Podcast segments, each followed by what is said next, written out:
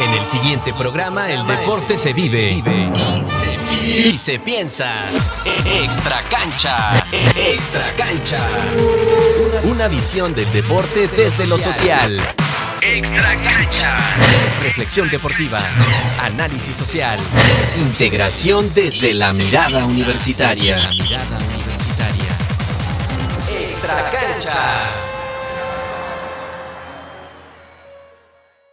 Bienvenidos a Extra Cancha, un programa dedicado al análisis de sucesos, eventos o anécdotas cuyo epicentro es el mundo del deporte, a través de los procesos de las continuidades, cambios y de la inclusión-exclusión.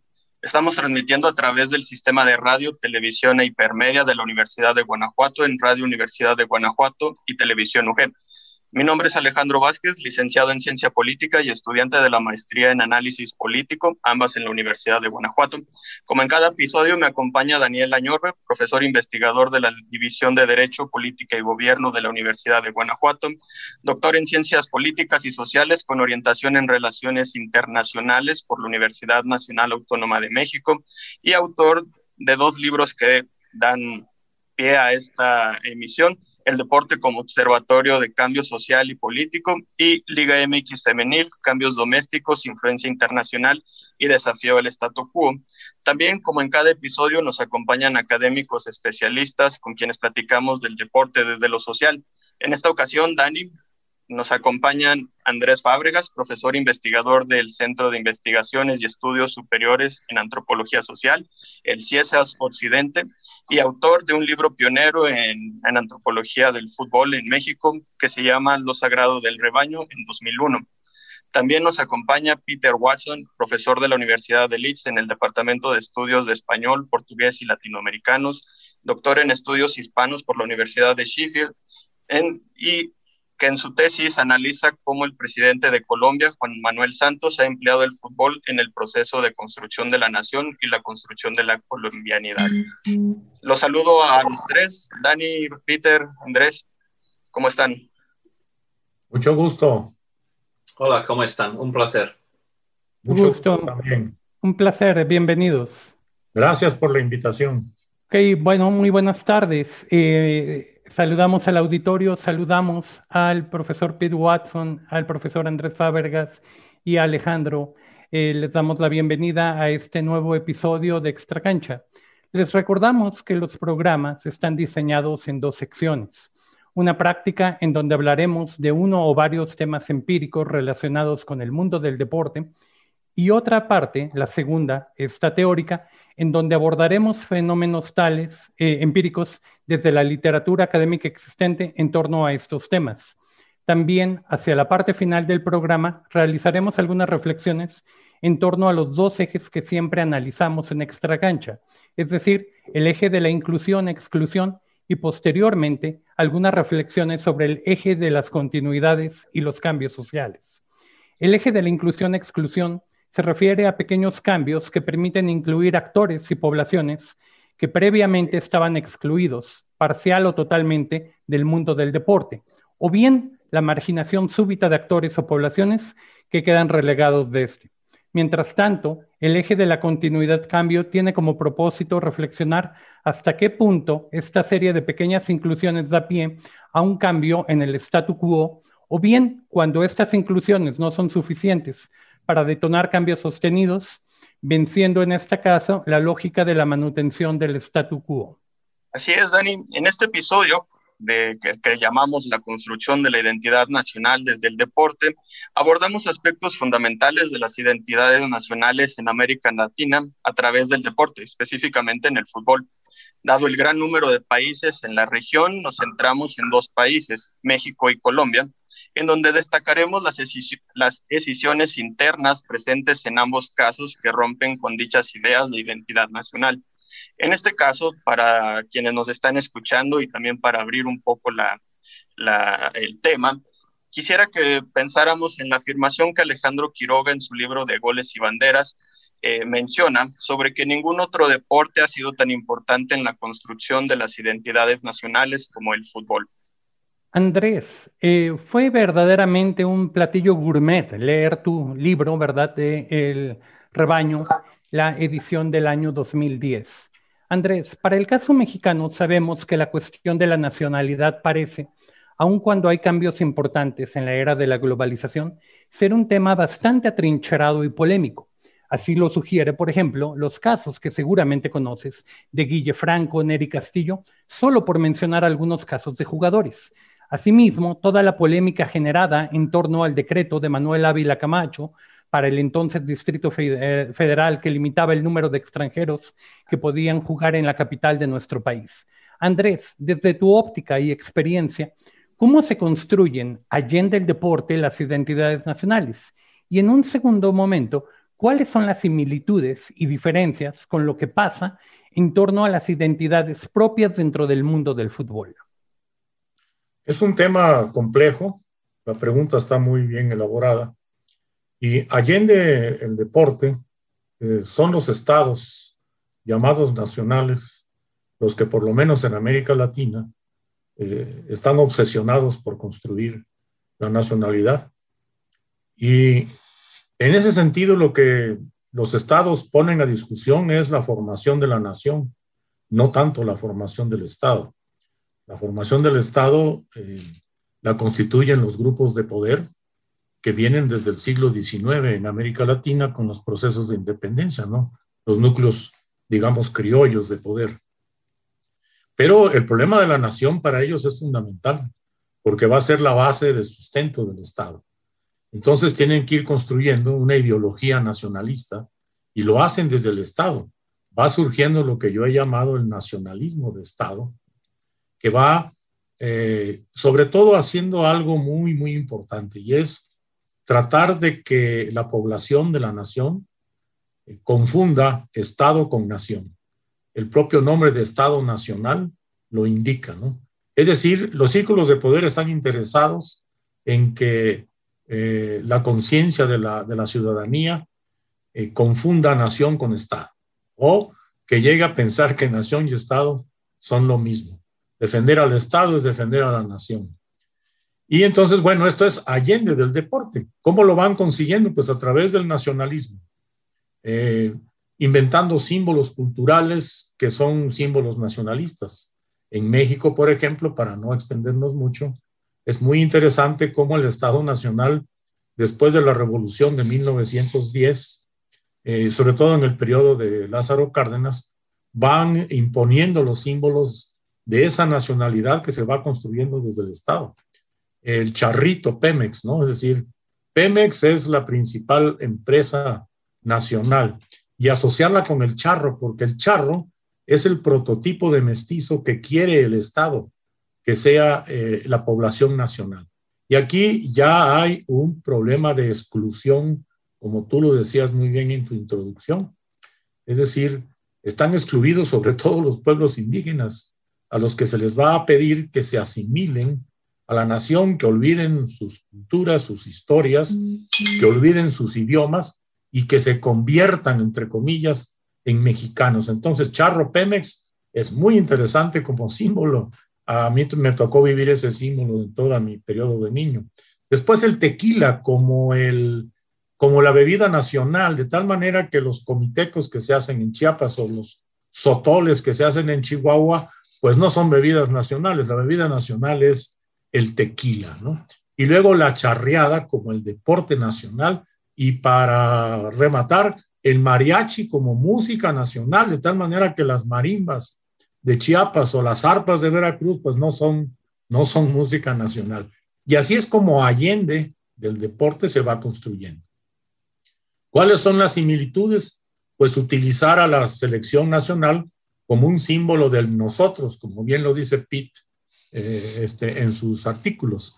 El nosotros va a ser la selección nacional y entonces eh, la selección nacional implica una unidad de la nación en torno al Estado. Ahí es donde, ahí donde, ahí es donde funciona muy bien para el Estado la confusión entre nación y Estado. Solo que en México hay un, hay un, eh, hay un ejemplo muy interesante de este asunto porque existe un alter ego de la selección. Y eso fue lo que a mí me, interesó mucho.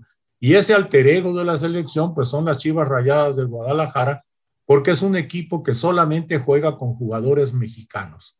Y eso hace que juegue en su casa en cualquier estadio del país. En cualquier estadio del país, las Chivas Rayadas van a tener un apoyo eh, casi parecido, igual o a veces hasta más que el equipo local, porque el equipo local juega con jugadores, entre comillas, extranjeros. Entonces, esta conjunción entre, entre la ideología nacionalista y el uso de los equipos de fútbol para predicar, forzar, imponer la unidad nacional es sumamente interesante. Muchísimas gracias, Andrés. Alejandro. Gracias, Andrés, por esta, eh, esto que mencionas. Extra cancha. Y hay unos aspectos importantes que quiero destacar. Por un lado, mencionabas eh, cómo se construye los estados nacionales, la diferencia o bien la confusión entre nación y estado y cómo se construye esta, este sentimiento de nacionalidad desde el Estado. Y Peter, en uno de tus textos mencionas las diferencias eh, al interior de Colombia y también allende el deporte que dan eh, que le dan identidad a las elecciones de 1994 y de 2014. Eh, diferencias que radican en un punto esencial de la construcción de las identidades, la otredad. ¿Podrías mencionarles cuáles son precisamente esas diferencias de identidades nacionales que imperaban durante la participación mundialista de 1994 y 2014? Bueno, claro que sí. Em, primero, un saludo a todos y quiero eh, mucho agradecer la invitación para participar. Eh, siempre es importante que, que, hago las perdonas primero para cualquier error de español que hago. Eh, es mi segunda lengua, entonces, perdón por cualquier error, haré mi, mi mejor. bueno, diría que en Colombia históricamente el país ha sufrido de, de muchas diferencias, muchas rupturas eh, debido a diferentes causas históricas. Podemos hablar de un país de binarios, de polarizaciones, de polarización política, de problemas de raza, de clase, de religión, eh, de regionalismos. Entonces, Colombia tiene una experiencia muy difícil de intentar construir la nación, eh, bueno, sobre que Andrés ha hablado tan elocuentemente ya.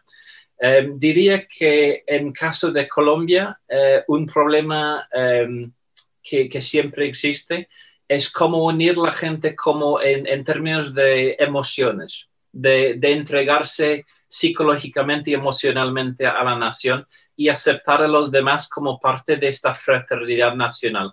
Existen muchas razones para tener eh, para tener enemistades nacionales.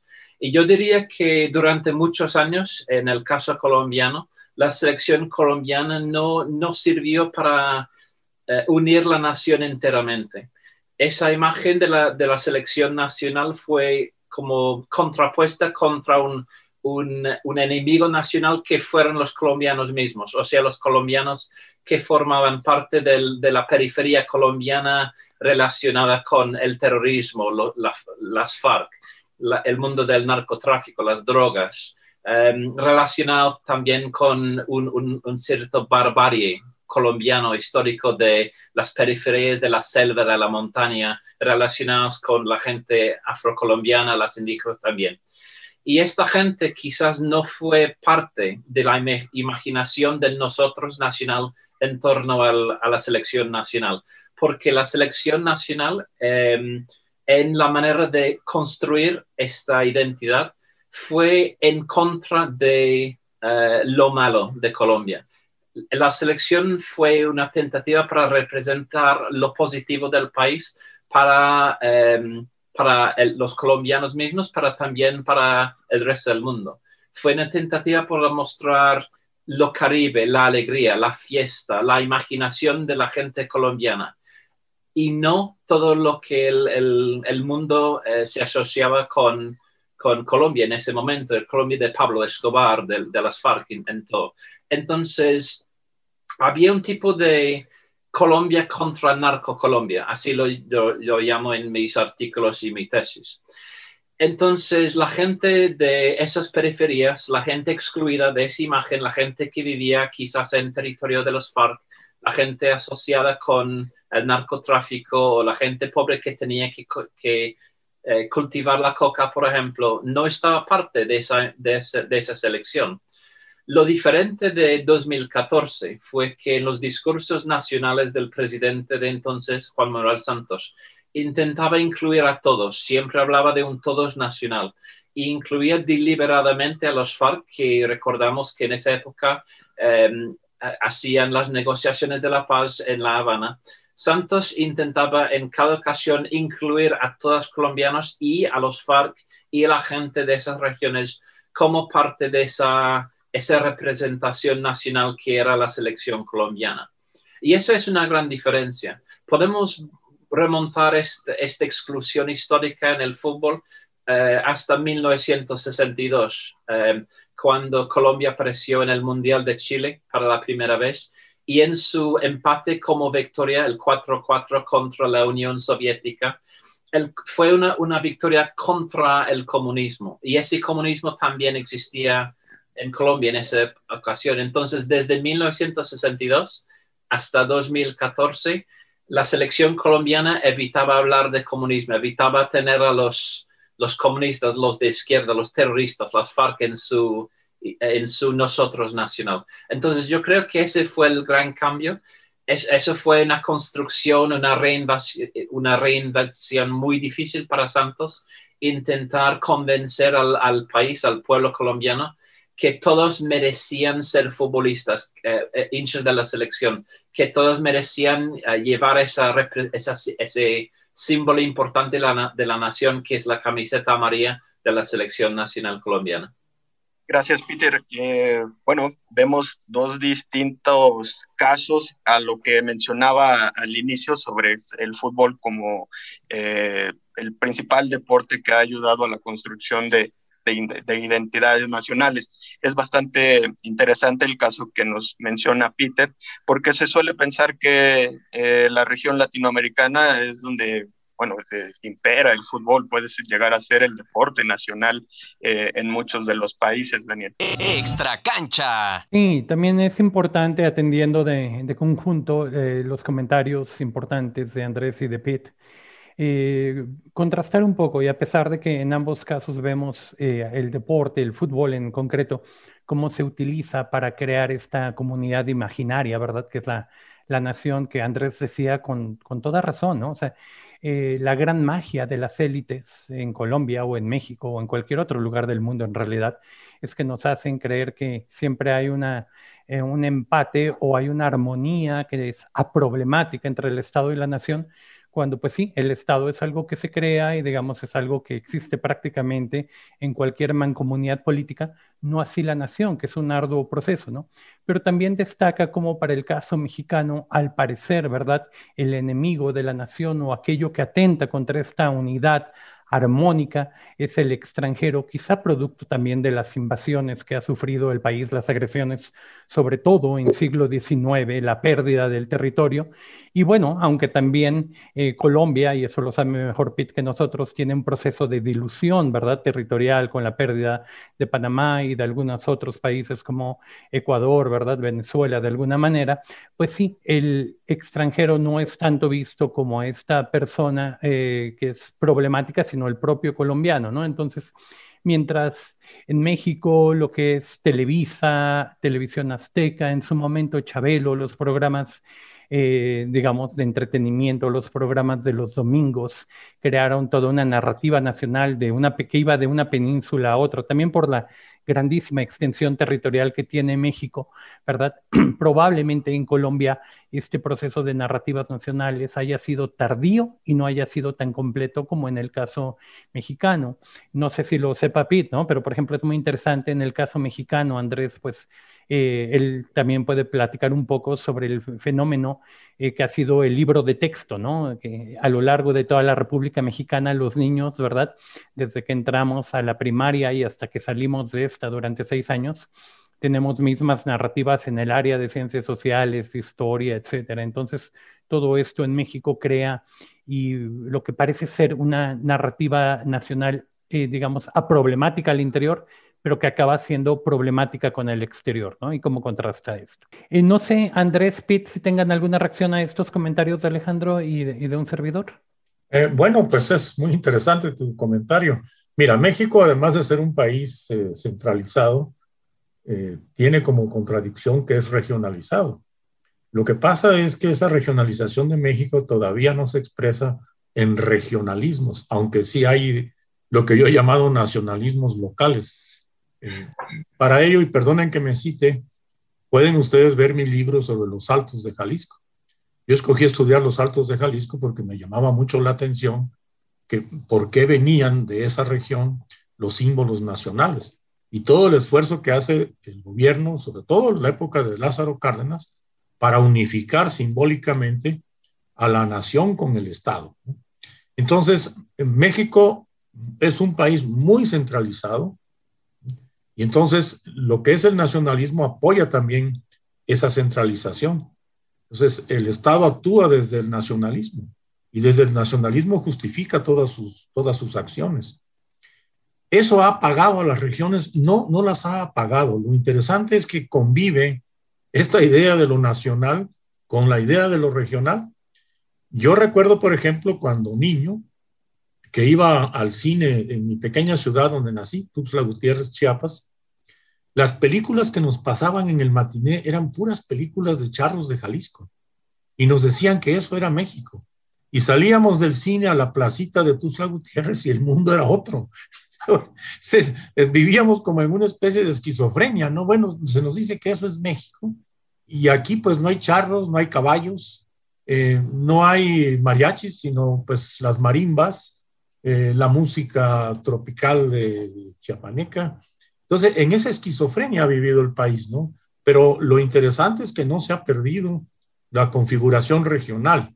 Eso no se ha perdido, al contrario, se ha ido, se ha ido este, eh, eh, pues, localizando cada vez más y ahí también entra mucho el fútbol. Yo recomiendo mucho que en ese sentido que se fije uno en la historia del Santos de la Laguna, cómo el Santos, equipo de la Laguna, no no, no representa la identidad ni de Durango ni de Coahuila, sino de la laguna, que es una, que es una región que queda inmersa entre los dos estados. Los guerreros del Santos Laguna representan esa identidad regional. Y ese ejemplo lo deberíamos de analizar con más cuidado. Andrés, mencionas algo muy importante, ¿no? La región de los Altos de Jalisco cuando precisamente pues tú naces en una región que es aledaña, ¿verdad? Está a escasa media hora en coche de la región de los Altos de Chiapas, ¿no? Precisamente, y como esta región de estos altos, pues no tiene esta misma, este mismo peso en el imaginario, ¿no? Y mencionas también la cuestión del tequila cuando pues quizá en Tuxtla Gutiérrez, ¿verdad? A lo mejor en un día pues, se toma el posh, ¿no? O se toma el pumpo o algo, ¿no? Entonces, como algunas cosas sí son integradas dentro del imaginario de lo que es mexicano y que debe de unirnos de península a península, pero otros no. Eh, Pete, eh, no sé si quieras hacer algún otro comentario. Creo que es eh, algo interesante este contraste y similitudes que hay entre Colombia y, México, ¿no? Bueno, rápidamente diría que, bueno, Colombia obviamente es un país de muchos regionalismos, tiene muchos centros, o sea, cada región depende de su propio centro. Si fuera Barranquilla, si fuera Cali, Medellín, Bogotá, Manizales, cada, cada, región tiene su propio regionalismo, identidad, y esto es muy importante porque significa más dificultades en, encontrando un símbolo que puede unir a, todas estas razas diferentes. Entonces, la articulación de un nosotros nacional a través de deporte tiene que incluir todos estos regionalismos. Y esto, por ejemplo, fue lo que intentó hacer Francisco Maturana, el gran, entrenador de la generación dorada de Colombia, diciendo que combina la diligencia, los trabajadores de Antioquia con la viveza, la, fiesta, la imaginación de la gente del, Pacífico, del Caribe. Em, también diría que en el caso colombiano es, difícil encontrar triunfos. Eh, cada nación requiere un triunfo para como unir a esa gente. Eh, Colombia no tiene tantos triunfos, como mencionaste, Daniel, tiene como decisiones históricas, la pérdida de Panamá, la pérdida de territorio con Venezuela, con Ecuador, la pérdida de territorio nacional que sigue existiendo en muchos, muchas zonas fronterizas. Y, el, problema que tiene Colombia más de nada es que el, Estado no llega, el Estado está ausente en muchos sitios. Eh, no llega en canales de televisión, no, no hay la infraestructura, no hay la comunicación. los símbolos nacionales son defraudados, decepciones, casi no existen. Y por eso quizás esas revistas, esos libros de texto que has mencionado como fuentes de simbolismo y importancias nacionales, son ausentes en Colombia, donde existe, bueno, otros símbolos o no existe nada. Y a causa de la radio, por ejemplo, es así, e, es, como llegan estos, estas narraciones de nación. Y muchas veces son en torno a, a, partidos de fútbol o la Vuelta a Colombia en bicicleta, por ejemplo, que han servido mucho más como un reemplazo de, Estado y una representación de posibles triunfos nacionales. En, el caso mexicano, Peter, es interesante, por ejemplo, eh, cómo, a pesar de que México es una de las economías más globalizadas, más integradas al mundo, ¿verdad?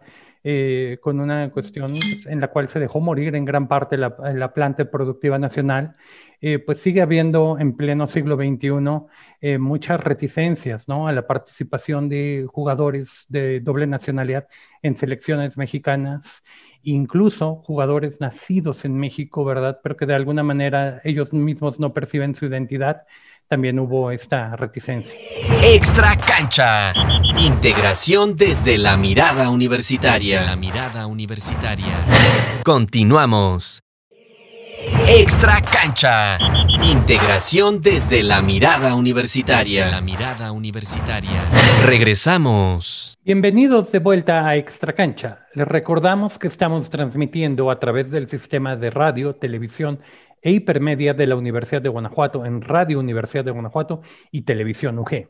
Mi nombre es Daniel Añorbe, soy profesor de la Universidad de Guanajuato. Me acompaña, como en todos los programas, Alejandro Vázquez, brillante estudiante de la maestría en análisis político de la Universidad de Guanajuato. El día de hoy nos honran con su presencia Andrés Fábregas, profesor del CIESAS Occidente, y Pete Watson, profesor de la Universidad de Leeds. En este episodio hemos estado hablando sobre el vínculo entre las identidades nacionales con el deporte, específicamente en el fútbol en México y en Colombia. En esta segunda sección del programa, como ya se mencionó anteriormente, abordaremos la cuestión de las identidades nacionales en el deporte, en concreto dentro del mundo del fútbol, desde la literatura académica existente y desde la experiencia concreta de nuestros dos invitados.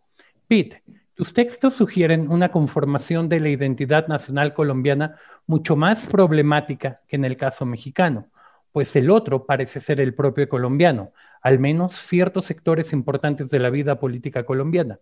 Sin embargo, el rol del extranjero parece ser menos importante, menos virulento para Colombia que lo que identifica Andrés para el caso mexicano. Pete, permíteme preguntarte, ¿cuáles son las decisiones internas con relación a la clase social, la religión, las regiones de Colombia o del género que están presentes en el presente y en el pasado y que rompen con este romanticismo que a veces raya en lo monolítico de las identidades nacionales, en específico la colombiana, y que están presentes en el mundo del fútbol.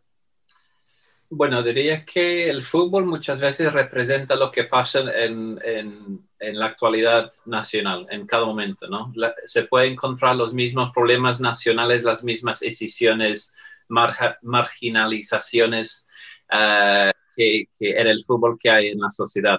Em, por ejemplo, en el caso colombiano, ya mencioné que las FARC, la gente asociada con eh, esa parte de Colombia, esa guerra civil, la posición nacional durante muchísimos años siempre ha sido algo excluida del, nosotros nacional.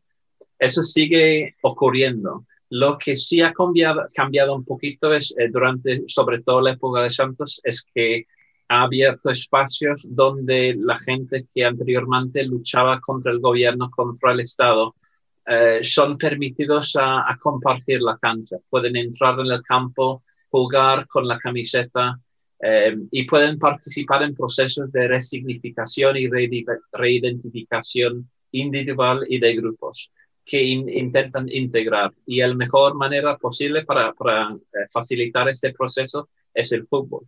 Eh, hablando de casos de, de, torneos, de prácticas, de, de entrenamientos y también de eventos mediatizados donde los de FARC, los antiguos paramilitares, los agentes del Estado, los policías, las víctimas, aparecen, aparecen eh, apoyando la selección en un momento como el megavento del, del, Mundial de 2018 o 2014, por ejemplo. También encontramos otras eh, marginaciones nacionales que son, por ejemplo, el estado de, de, lo indígena en la nación. Colombia en 2015 tuvo una selección indígena que compitió en un Mundial Copa, en un Copa América de Indígenas. Aunque esto es un importante espacio para representación de, la, de lo nacional, que indígenas pueden por lo menos representar la nación, todavía son excluidas porque tienen que tener un, un, equipo aparte. Y tampoco eh, tenían el derecho de llevar la camiseta nacional. Eh, muy, poca, muy poca gente de raza indígena ha representado la, eh, la nación hasta muy recientemente con Em, pero, pero yo creo que este, esta, esta marginación continúa. Y quiero citar otro, em, es que el género. las mujeres siguen siendo aisladas en representaciones nacionales, no solo en cómo, eh, en cómo el espacio del, del, equipo de la selección femenina de fútbol no se ve muy eh, mediatizada, no se ve eh, narrada como agentes de la representación nacional, pero siguen siendo em, víctimas de, machismos tradicionales de, Colombia y de América Latina en general. Creo, creo que es un, problema muy, muy em, común en todo el continente. Y sigue, sigue existiendo problemas en, en tener espacios para, primero, jugar, segundo, para, para ser vistas como expertas, como, como periodistas, como comentaristas, como expertos en, en jugar y, analizar el juego.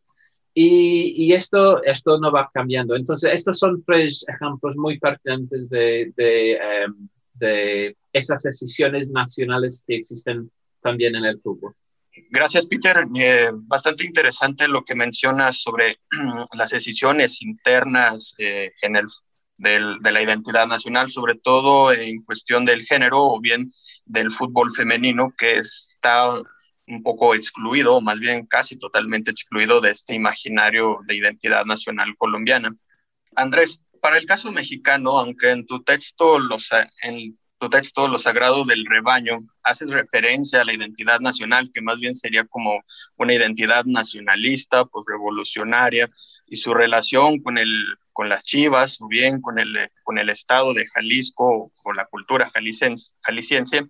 Eh, destacas ah, al inicio de este episodio los símbolos culturales que le dan sentido a, esta, a esa identidad alentada por los gobiernos postrevolucionarios, los símbolos representativos que mencionabas sobre la mexicanidad ya sea el tequila como la bebida nacional, la figura del charro como prototipo del mexicano y el mariachi con música, como la música nacional.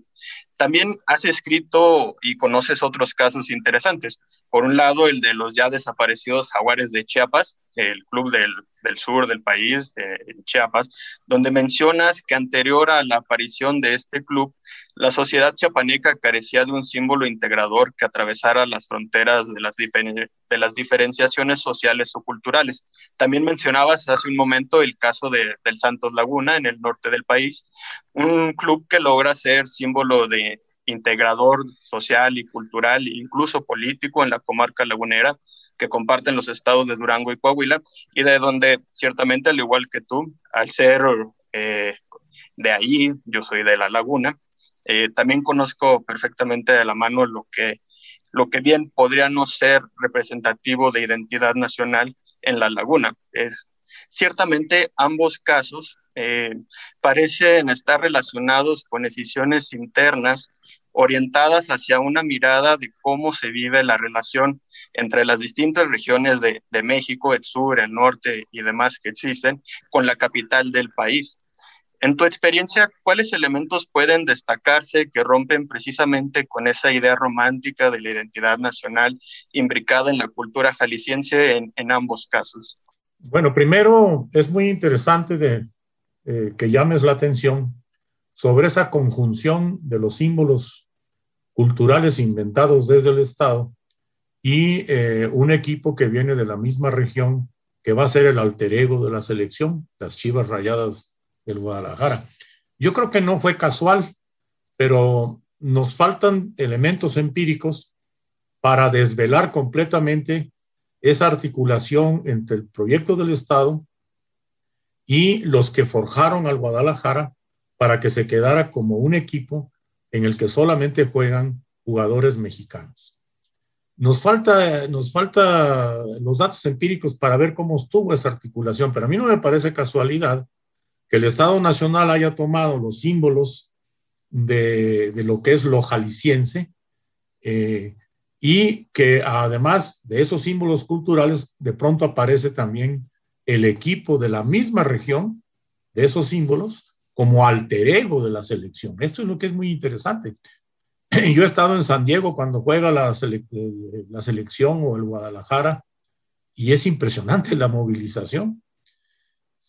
Eh, lo que pasa es que, bueno, no hay, no hay tiempo para profundizar eso, pero ahí queda un algo, un hueco que hay que llenar eh, este, con la investigación.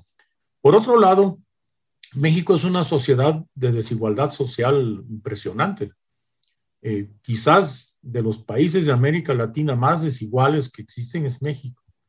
Nuestra desigualdad social es muy profunda y es una desigualdad social que se expresa primero, por supuesto, en la situación de clase, pero también se expresa en la situación de género, se expresa en, en las situaciones hasta de profesionales. Es decir, la desigualdad es algo que cruza toda la sociedad mexicana.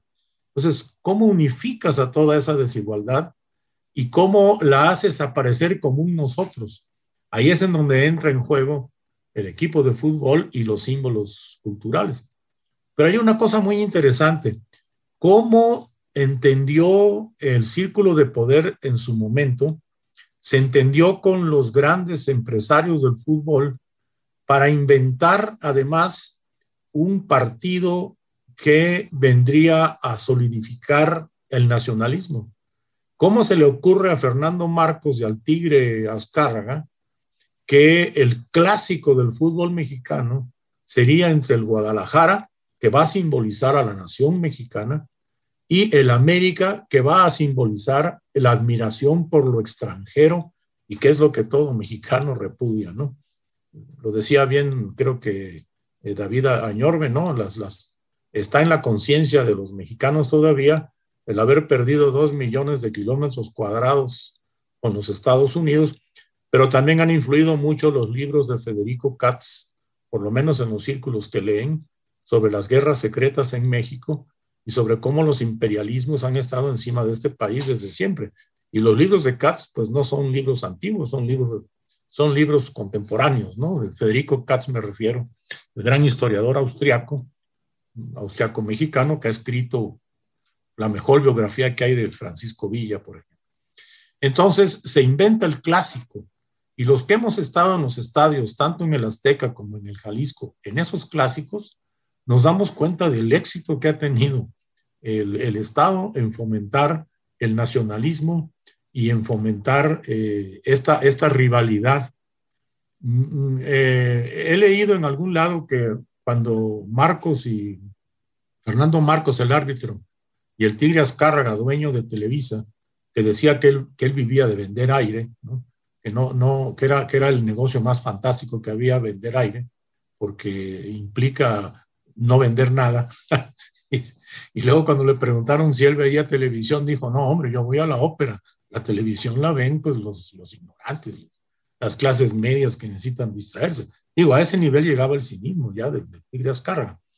Ellos inventan entonces el muchacho, como, como se dice en el cine, el muchacho, el bueno, va a ser las Chivas Rayadas, que representan a México. Solamente juegan jugadores mexicanos. Y el América, en donde está lleno de extranjeros. Y van a ver qué negocio vamos a hacer con ese partido. Y efectivamente, ganaron dos. El Estado Nacional ganó mucho con ese partido y el negocio pues florece. Todavía hoy en día, con todo lo débil que podría estarse viendo el nacionalismo mexicano, el encuentro entre Chivas Rayadas y América sigue siendo el clásico y llena los estadios. Y llena los bares, y llena los hoteles. Es, es decir, es un negocio verdaderamente formidable. Y ahí entraríamos ya a discutir otro tema que quizás en otra ocasión sea importante, que es el fútbol mercantilizado, el fútbol como negocio, que es otro tema sumamente interesante. Y termino diciéndoles que una especie de símil político entre América y Guadalajara se da en España con el Real Madrid y el Barcelona. A los catalanes en la época de Franco les prohibieron hasta hablar su idioma. Si en la calle te, en Barcelona te, escuchaba la policía hablar catalán, te metían a la cárcel. Y el Real Madrid representaba eso. Entonces, el único lugar donde los catalanes podían gritar en catalán era en el estadio, los famosos culés.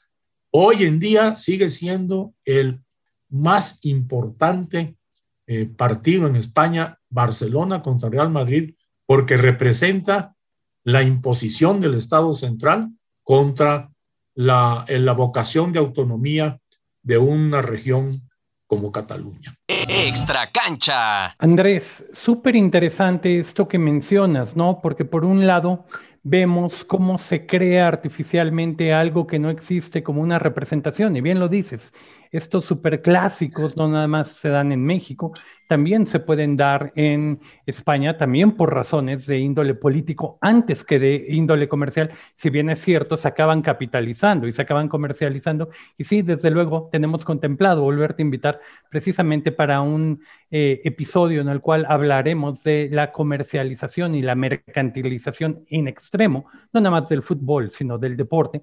Y también, por otro lado, algo que menciona en uno de los textos que nos facilitó Pete, que es súper interesante porque habla de las chicas básicamente súper invisibles, ¿no? Entonces, a pesar de que esto es un fenómeno real, la creciente participación de la mujer, la creciente participación y una serie de resultados que pueden ser similares o incluso superiores a los de los varones, pero este fenómeno real que está ocurriendo en nuestra sociedad y que está marcando el siglo XXI, la revolución de las mujeres, es aún en el siglo XXI súper invisibilizada, ¿no? Entonces, ¿cómo le damos visibilidad a algo que no existe y que se crea de manera artificial para representar estas batallas al interior de la nación? Pero al mismo tiempo, aquello que son eh, resultados concretos, avances concretos, los acabamos invisibilizando. Eh, Pete y Andrés, eh, Brevemente, máximo tres a cinco minutos cada uno, y partiendo de la lógica analítica que utilizamos en Extracancha sobre los procesos de inclusión, exclusión y continuidad-cambio, ¿qué ejemplos puede dar cada uno que encuentren en su experiencia de actores o fenómenos también que se han incluido o excluido del mundo del fútbol en Colombia, en México y quizá, como hizo ahorita Andrés, allende las fronteras de América Latina, además de que nos señalen ¿Qué procesos de ruptura o de continuidad alcanzan a identificar dentro de lo que obstinadamente han señalado como identidades no siempre fijas, en permanente tensión y negociación dentro de este microcosmos del mundo del fútbol en Colombia en México o bien allende las fronteras? Empezamos con Pete. Bueno, para mí el, cambio quizás más importante es que el fútbol históricamente, tradicionalmente ha servido como, en general, como em, eh, de un proceso verbal de, construcción de nación. Yo creo que lo diferente es que ahora mismo hay, hay, hay maneras de usarlo más como una herramienta social em, activa que está destinada directamente a, a, resolver problemas sociales. Eso, eso es un cambio. Me refiero sobre todo en la profesionalización, organización y, y, el boom de programas de deporte para la paz y de deporte para el desarrollo. Estas son cosas que casi no existían, pero intentan como resolver problemas dentro de la nación. Y en, en, el caso colombiano estamos hablando de cosas como la violencia, el criminalismo, las pandillas, eh, la falta de educación, problemas de, de, salud, por ejemplo. El fútbol eh, ha sido legitimizado por políticas públicas, por leyes, para ser un agente trans, de, transformación social. Y esto es un cambio muy importante. Eh, no solo son programas llevados a cabo por el gobierno, existen varios programas en Colombia que han revolucionado que son ejemplos para el continente. Me refiero, por ejemplo, al colombiano, a un sistema de deporte para la paz, una metodología original, originaria en Colombia. Pero también hay otros programas no gubernamentales llevados a cabo por grupos sociales, por em, empresas, por eh, bueno, partidos políticos, por grupos comunitarios que intentan usar el fútbol como manera para regenerar la comunidad, para crear espacios de transformación social. Esto me parece un cambio muy importante.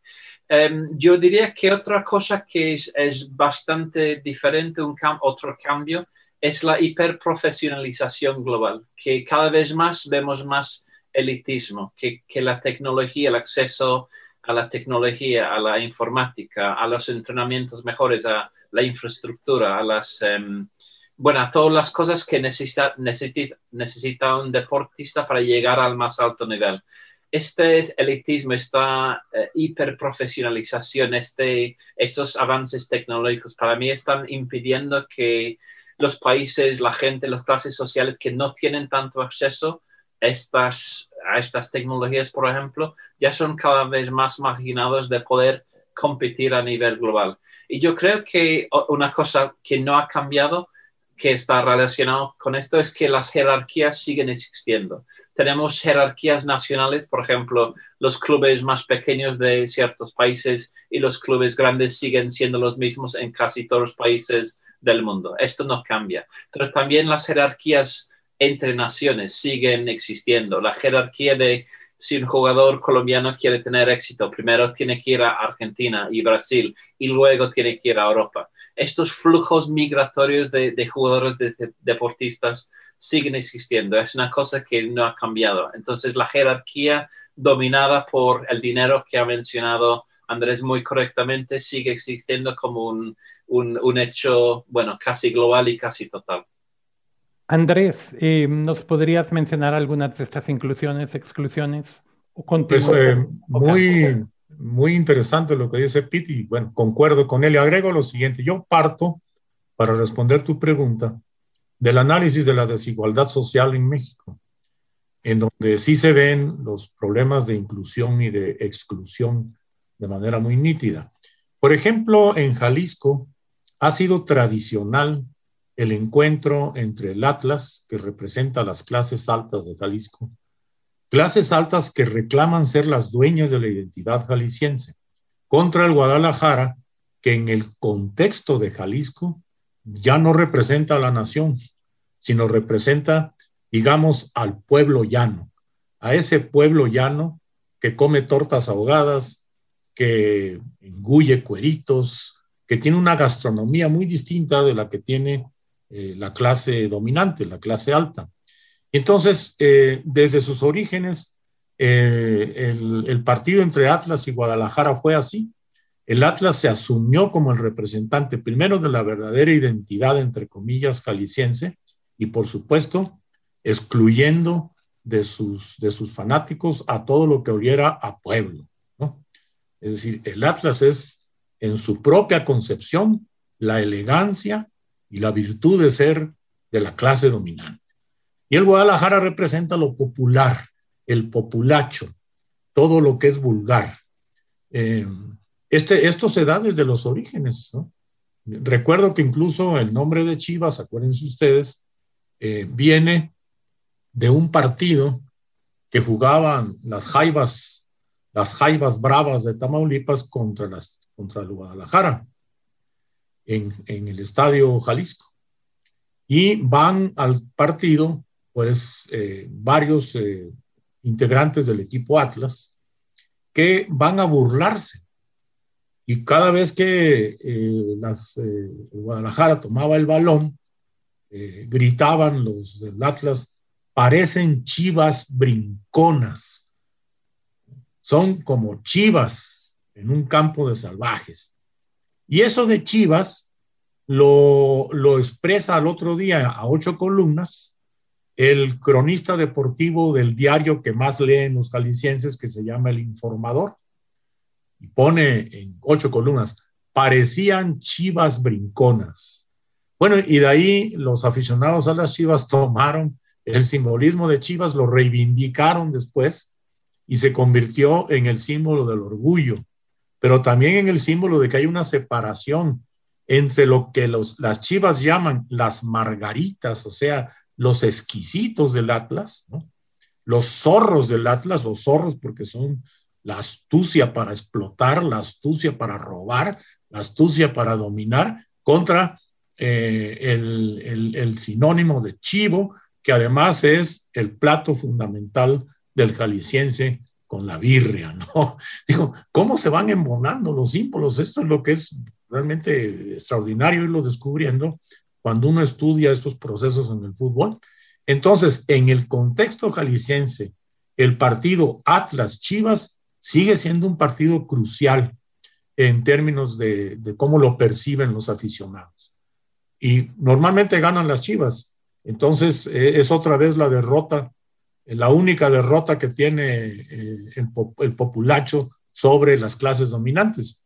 Se da en el campo de fútbol, porque saliendo del campo de fútbol, pues vuelven a ser los subordinados de esa clase, vuelven a ser los empleados de esa clase, e incluso vuelven a ser las víctimas de esa clase que, sigue su vida eh, de dominio como si nada pasara.